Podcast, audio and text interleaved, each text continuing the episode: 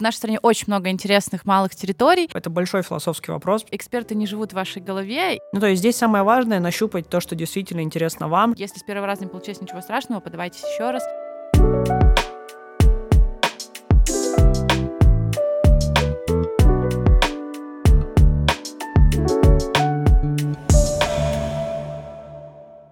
Всем привет, меня зовут Александр Горошевский, а вы слушаете подкаст «На берегу». В прошлом выпуске мы рассказали вам о первой образовательной смене «Карьера и занятость», а сегодня мы поговорим про грантовый конкурс Росмолодежи, который пройдет в рамках данной смены. И сегодня у нас в гостях куратор образовательной программы форума Екатерина Рубис. Катя, привет! Всем привет! А также Евгений Гаврилов, участник форума, победитель грантового конкурса Росмолодежи, а с этого года эксперт данного конкурса. Всем привет. Катя, смотрите, в грантовом конкурсе много направлений и есть прям для меня непонятные. Давайте в этом немного разберемся.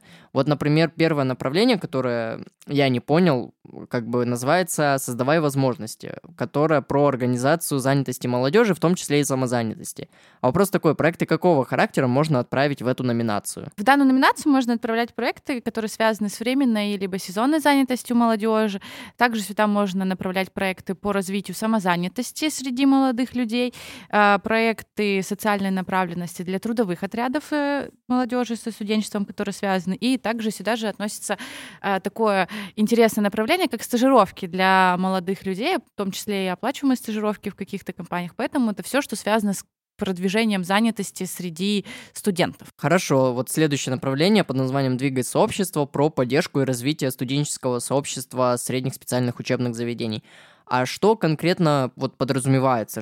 Какие проекты сюда, например, могут попасть? Здесь мы говорим про сообщества, которые организуются внутри СУЗов. Ну, ни для кого не секрет, что в пространстве студенчества в высших учебных заведениях э, э, мы как-то уже привыкли к сообществам, о том, что не существуют. И вот, этот, э, вот эта номинация именно проект, который направлен на развитие сообществ в СУЗах. То есть это вот именно для них. И последнее направление под названием «Развивай среду» про развитие малых территорий. А что имеется в виду под э, малыми территориями? Это же может быть, по сути, населенный пункт э, или район города, например. Что хочется сказать здесь? Наша страна очень большая, и все мы понимаем, что, конечно, всегда все скапливается вокруг мегаполисов, но в нашей стране очень много интересных малых территорий, которые находятся на севере, либо находятся где-то в тайге, если это, например, касательно нашего края.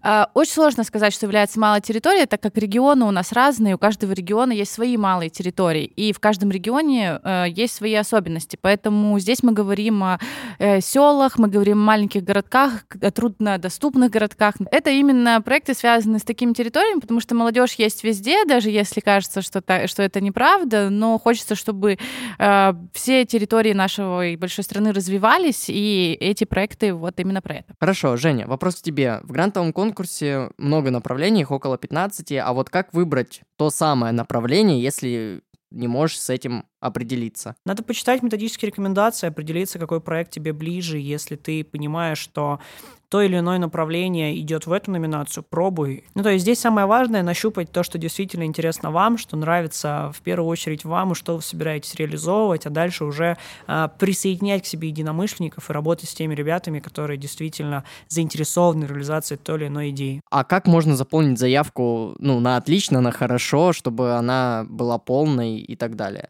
А, на самом деле есть такой классный документ, как методические рекомендации к грантовой заявке, по которому, собственно, можно и заполнить заявку хорошо. Mm, а как правильно собрать команду? У вас есть очень классный лайфхак, если вдруг вы э, не уверены, что вы собрали команду э, свою, то у вас есть бирюса, знакомьтесь с людьми, знакомьтесь с теми, кто есть справа-слева от вас, э, общайтесь с кем вы будете в палатке, договаривайтесь, ищите, собирайте нетворкинги и подавайте заявки. Да, наверное, возможно, там в эту грантовую, в этот грантовый сезон на бирюсу вы уже не успеете, если у вас сейчас нет команды, но бирюса — это хорошая точка старта для развития ваших компетенций в том числе и для развития и создания вашей команды. Что точно необходимо описать в проекте? Слушайте, ну на самом деле здесь э, это большой философский вопрос, потому что все, все проекты разные.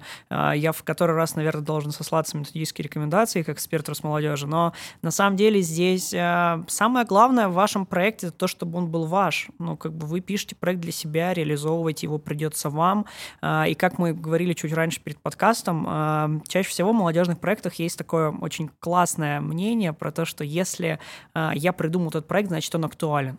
И заявка Росмолодежи подразумевает то, что вы не просто инициативный, который придумал, приехал на форум, решил защитить проект, решил его подать и реализовать, а вы еще провели некий такой аудит, некую сборку, а, опять же, пообщались с вашими сверстниками, либо с вашей целевой аудиторией, на кого этот проект направлен. Ведь, как мы говорили там чуть раньше, у вас может быть классная номинация про организацию стажировок, например, там в конкретном районе Красноярского края, любой, любого другого города нашей страны, но той целевой аудитории, на которую вы собираетесь работать и с кем вы собираетесь работать, это не актуально, либо тире неинтересно. Кстати, а вот э, есть какая-то уже готовая форма проекта, которую можно будет правильно заполнить, и где ее можно найти? Все формы и все необходимые документы есть в системе АИС Молодежь России, собственно, там же, где и проходит регистрация на наш форум.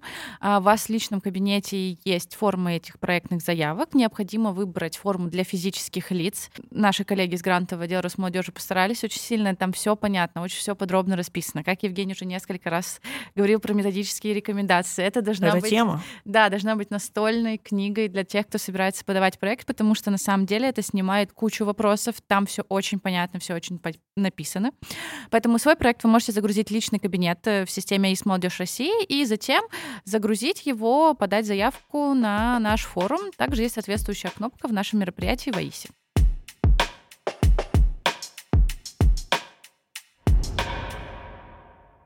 Можно ли на самой смене доделать проект там совместно с экспертами? Нет, к, с, насколько я помню, врать не буду, но скажу, по-моему, с прошлого года уже велась такая система, что все заявки подаются заранее, все, э, все документы проверяются заранее, и на защиту уже выходят только допущенные проекты, которые подгрузили все правильные документы, которые правильно заполнили заявку на проект, и они уже выходят на защиту и защищают уже тот проект, который они загрузили. Очень бывает обидно, когда у, у людей очень клевый проект, но они его не проверили, не загрузили какой-то документ или чего-то не дописали в своей заявке, поэтому настоятельно рекомендую, проверяйте, проверяйте, проверяйте все, что вы отправляете, смотрите, подгрузилось ли это все в системе, это очень важно, потому что э, проекты проверяются заранее и уже на защиту выходит только то, что уже загрузилось. На самом форуме э, предполагается защита, а также несколько образовательных форматов, которые расскажут о том, о, об основных ошибках, которые допускают при заполнении заявки. И что касается также образовательных форматов по социальному проектированию, будут вебинары, от отдела грантовой поддержки Росмолодежи, где можно будет пообщаться с экспертами традиционно, задать им вопросы, которые вас интересуют. И это будет еще до того, как закроется прием заявок. Но в любом случае, для того, чтобы а, на вебинарах вы участвовали не просто так, должна быть уже какая-то проектная идея, вы должны уже начать что-то заполнять, понимать, какие у вас есть конкретные вопросы. Поэтому рекомендую озаботиться об этом заранее. Смотрите, вот я правильно понимаю, что в рамках первой смены состоится защита вот этих проектов, а как вот эта защита будет проходить? Со стороны участника могу сказать, что а, это три минуты на вашу защиту, рассказать, ответить про проект, и про это тоже есть большая теория. Многие говорят, что три минуты это очень мало, на самом деле нет. Чтобы эксперт понял, что ваш проект классный, вы заранее подаете вашу проектную заявку, которую просматривают, и дальше уже, ну, то есть это такая некая формальность, посмотреть, либо ответить на самые классные вещи. Самое важное а, обосновать смету, потому что вот э, это такой камень преткновения проектов. Идея действительно может быть клевая, актуальной там, и все остальное, но что касается финансирования, вы же все-таки просите именно деньги на этот проект, поэтому важно обосновывать, зачем вам нужны эти деньги, почему вы хотите покупать тот или иной продукт, что вы собираетесь делать с этими деньгами, почему оплачивать именно те или иные услуги. То есть э, все это написано вообще в рекомендациях методических, что можно покупать, что нельзя, и также важно, чтобы вы понимали, зачем вы это делаете, не просто потратить деньги, а почему именно важно. Если вы покупаете какой-то определенный товар, почему именно этот товар вам нужен, а не какой-то другой. То есть на защите нужно сказать, почему ваш проект актуален, в чем, собственно, его оригинальность, почему он э, достоин именно этой поддержки и почему вам нужна именно такая сумма. Для чего вам это нужно? Потому что это, ну, такие какие-то основные вехи проекта. Но это в целом конкретика. Когда мы говорим, что у вас есть не просто уже идея, не просто мысль, не просто потому, что вы там, не знаю, хотите провести э, выездное мероприятие, а вы хотите это потому, что раз, два, три, четыре, 5, а еще купить вот это, тогда и появляется вот эта переосмысленность проекта, когда действительно, как сказала Катя, да, один из самых важных моментов, из-за которых всегда ребята чаще всего страдают, действительно смета. Но мы не забываем про то, что нужно говорить актуальность. Актуальность не потому, что я так считаю. Актуальность потому, что есть научные исследования, потому что есть какие-то статьи, потому что есть опросы. Если даже кто-то нас слушает и понимает, что, блин, у меня нету еще заявки, я не успею там подать до нашего с вами установленного дедлайна, то в этом нет ничего плохого. У вас есть классный форум Бирюса, где вы можете пообщаться с теми ребятами, которые либо уже выигрывали, либо в будущем выиграют, ну и найдете тот самый нетворкинг. Ничего нет плохого в том, чтобы заранее подготовиться к заявке, возможно, на следующий год Бирюсы, подать заявку, которая действительно выиграет, которая будет актуальна, интересна, ну и там на протяжении всего этого времени у вас будет огромное количество моментов собрать письма поддержки, подтвердить ваше софинансирование, найти вашу команду единомышленников, где-то провести какие-то, может, начальные этапы там, при помощи своих ресурсов. Это и будет, ну, как бы ценно в том числе и для заявки. Поэтому пробовать, дерзать, не останавливаться на достигнутом и масштабировать все те мысли, которые у нас есть. Какую максимальную сумму финансирования можно выиграть? А на форуме Тимбирюса это до полутора миллионов. Полтора миллиона, это очень много. А от чего вот эта сумма как раз-таки зависит? Насколько вот я знаю, на таких конкурсах могут, например, а, урезать бюджет. Зависит от того, как ты докажешь, что тебе необходимо. На самом деле, а, тут важно понимать, зачем вы это приобретаете, на что вы тратите деньги, как я говорила ранее. Это важный пункт. И также хочу сказать про софинансирование. Это тоже немаловажный пункт.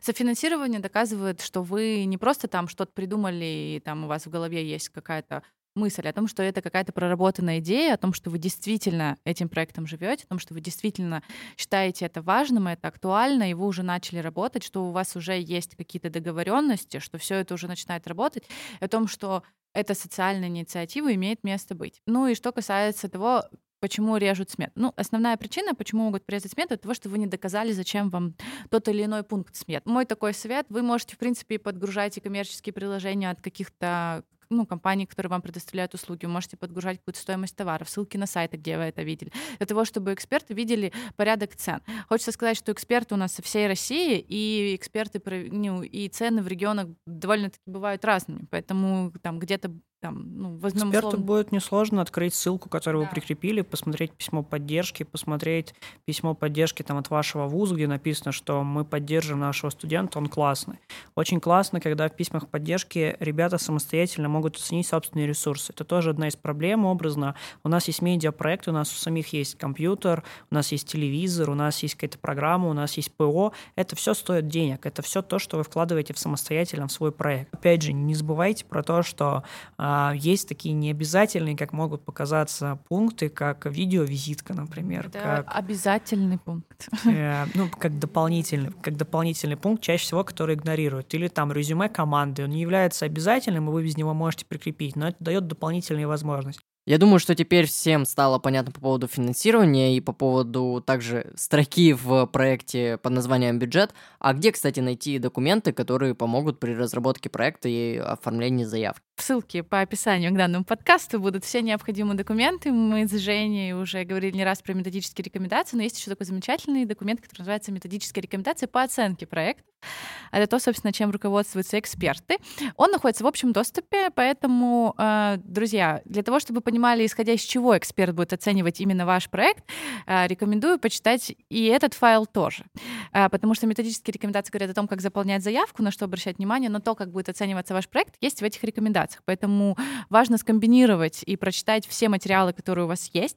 Также есть замечательный телеграм-канал, который называется росмолодежь.гранты. В нем есть вся необходимая информация информация вообще про все грантовые конкурсы. Там же есть замечательные подкасты про отчетность, есть список э, документов, которые необходимо будет прикладывать по... после того, как ваш проект будет реализован.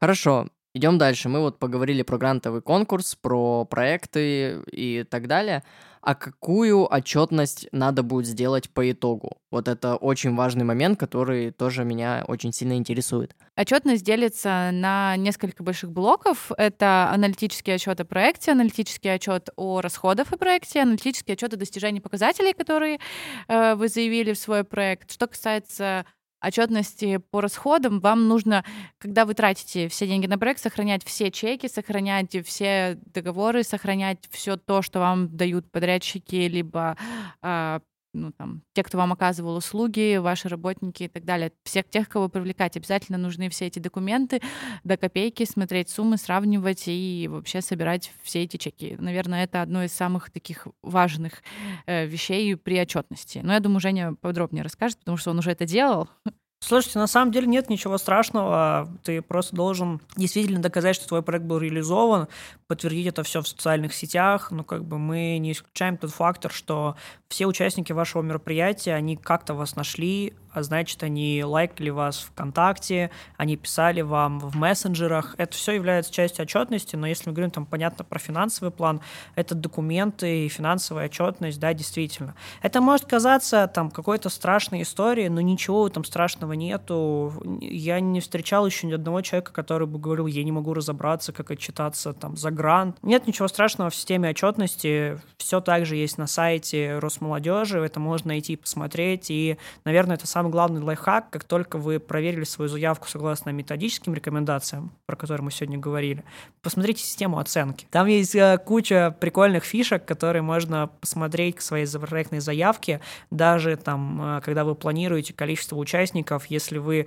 обозначили там условно молодежь, либо конкретизировали, это разное количество баллов, и эксперт оценивает там по 10 критериям, ставит вам уже там не 2 балла, а 8 а вроде бы вы просто конкретизировали, какая ваша целевая аудитория. Достаточно простая механика, пробуйте, подавайте, и очень классная, очень удобная форма, в которой сама форма спрашивает, а что вы хотите сделать, а расскажите про ваш проект, и ты просто как в формате «сегодня мы общаемся с вами», также ты общаешься просто с формой на компьютере, да, на сайте, и отвечаешь на все те вопросы, которые есть про твой проект. Женя, пожелай участникам что-нибудь хорошее. Если со стороны экспертов, то, наверное, подавать разные идеи, не равняться ни на кого. Смотреть на ту мысль или на ту идею, которую вы закладываете в ваш проект, и не сравнивать себя с другими. Любая проектная идея имеет местное существование, подавайте ее, пробуйте, дерзайте.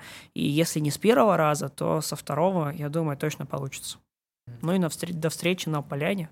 Катя, а вы что пожелаете? Я, наверное, пожелаю такой с точки с взрослой точки зрения критически отнестись к своему проекту, перечитать его и понять то, что эксперты не живут в вашей голове, и э, в частности нужно понимать, что вам важно донести вашу мысль, почему это важно сделать. Попробуйте отстраниться от своего проекта, посмотреть на него со стороны, э, понять, понятно ли написано то, что вы описываете, ваша презентация, выглядит ли она э, достойной, поймут ли люди, которые вас слушают, важность вашего проекта, как они к нему отнесутся. Если с первого раза не получилось ничего страшного, подавайтесь еще раз, общайтесь с экспертами, приезжайте на форум на Тим Бирюса, разговаривайте с нами, с экспертным сообществом, с сообществом молодых людей, которые уже выигрывали грант или которые тоже подадутся в этом году или в следующем. Поэтому ждем вас. Ну, а мы пожелаем участникам скорее зарегистрироваться на первую смену, подать заявку на грантовый конкурс и не сорвать дедлайны.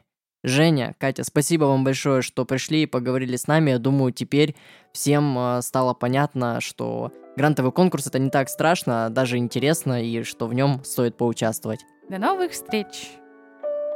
thank you